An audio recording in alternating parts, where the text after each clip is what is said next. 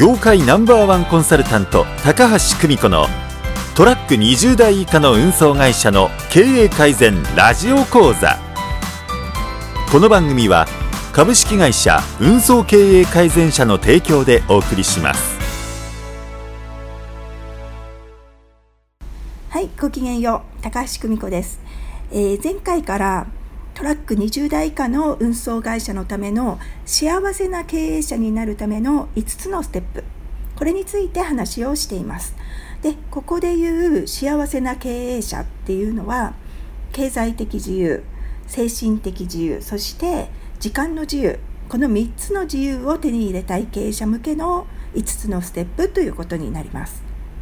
で前回はですねステップ3までお話ししたんですよね。でステップ1が売上を上げる。そしてステップ2が利益率を上げて現金を増やす。そしてステップ3でここでは初体をキュッと小さくして固定費を減らす。そして借金を減らす。っていうことでしたよね。でこれをお伝えしてきました。で本当にここ特にあのステップ3ですね。ここが本当重要な内容ででその理由について前回お伝えしていますのでで前回の番組っていうのはぜひ繰り返し聞いていただきたいと思っています。でそして今日はステップ4について解説していきたいと思います。ステップ4。で、ここのステップ4でやることはですね、運送業を支えるもう一つの収入源を構築するです。もう一つの収入源を構築する。で、なぜ別の収入源を構築しなければならないのかっっていうことなんですけれどもこの理由は大きく分けると2つあります2つ理由がありますで1つは前回もお伝えしたようにまずは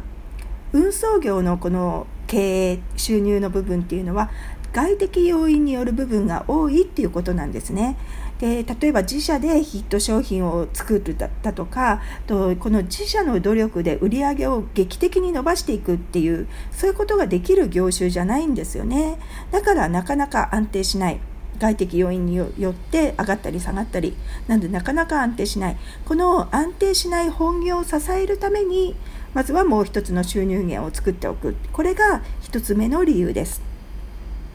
そしてもう一つの理由これはえっ、ー、とねちょっとシビアな話ですちょっとシビアな話っ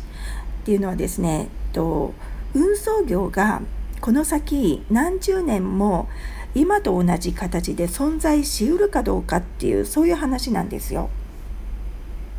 どうでしょうかね。でこの来るべき変化に備えて、まあ、今から新しい収入源を構築しておきましょうっていうことなんですね。もうちょっとはっきり言うと、まあ、ビジネスのシフトチェンジこれに備えるべきですよっていうそういう話です。そうでもしかしたらねまあまあいやそりゃねいずれは自動運転になってドライバーもいらなくなるかもしれないけどでもそれってずっと先の話でしょっていうふうにねもしかしたら思っている人も多いかもしれません。そうですねでもですね、まあ、ちょっとその思考は危険かなっていうふうに思うんですね。うん、まだまだ先でしょっていうふうに思うのはちょっと危険かなと思うんですね。でここでですねあの運転を例にするとみんな分かりやすいかなっていうふうに思うのでちょっと運転の例で話をしますので聞いてみてくださいね。でおそらく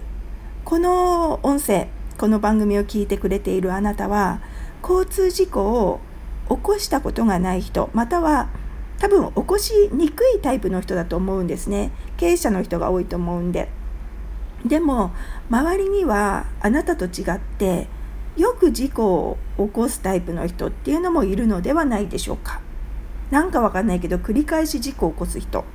ていうのも周りにいると思うんですね。でこのじゃあ事故を起こさないタイプのあなたとよく事故を起こすタイプの人とこの違いって一体何でしょうかっていうことなんですね。ちょっと考えてみてくれますか？そうすぐわかると思うんですけれどもそう教本通りですよね。これ危機予測ができるかどうか。これだけですよね。そうですね。実際には運転の技術がねうまいとか下手だとかそういったのってほとんどもう関係ないんですよね。でそう。で多分あなたもよくご存知だと思うんですけれども事故が発生する原因のほとんどっていうのはこの危機予測このマインドがあるかないかそれだけなんですよね。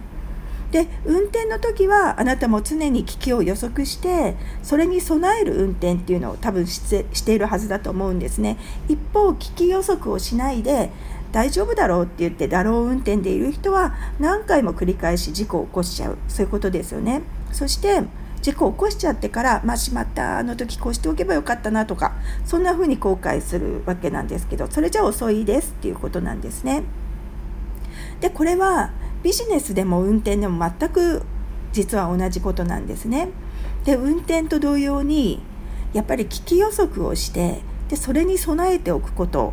でこれで何かが起こった時に最善の対処ができるっていうことなんですね。なのでそのためには